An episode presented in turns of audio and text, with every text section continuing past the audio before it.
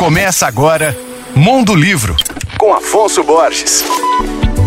Olá, ouvintes leitores da Alvorada FM. Na semana passada, foi ao ar no site da Alvorada FM uma entrevista inédita que eu fiz com o escritor belo-horizontino Ricardo Aleixo, aqui pro Mundo Livro. Hoje eu falo sobre o livro do Ricardo que motivou essa entrevista, que foi o Diário da Incruza, que recentemente foi anunciado como um dos cinco finalistas da categoria Poesia do famoso Prêmio Oceanos. Esse, que é o 18º livro do autor, faz de forma magistral ancestral, uma celebração da ancestralidade negra, da cultura dos afrodescendentes, da amizade, do senso de comunidade e do respeito à natureza. Ao mesmo tempo, a obra denuncia as violências e as injustiças cometidas contra os negros no Brasil ao longo dos séculos. Além de escritor, Ricardo Aleixo é músico, produtor cultural, artista plástico e editor.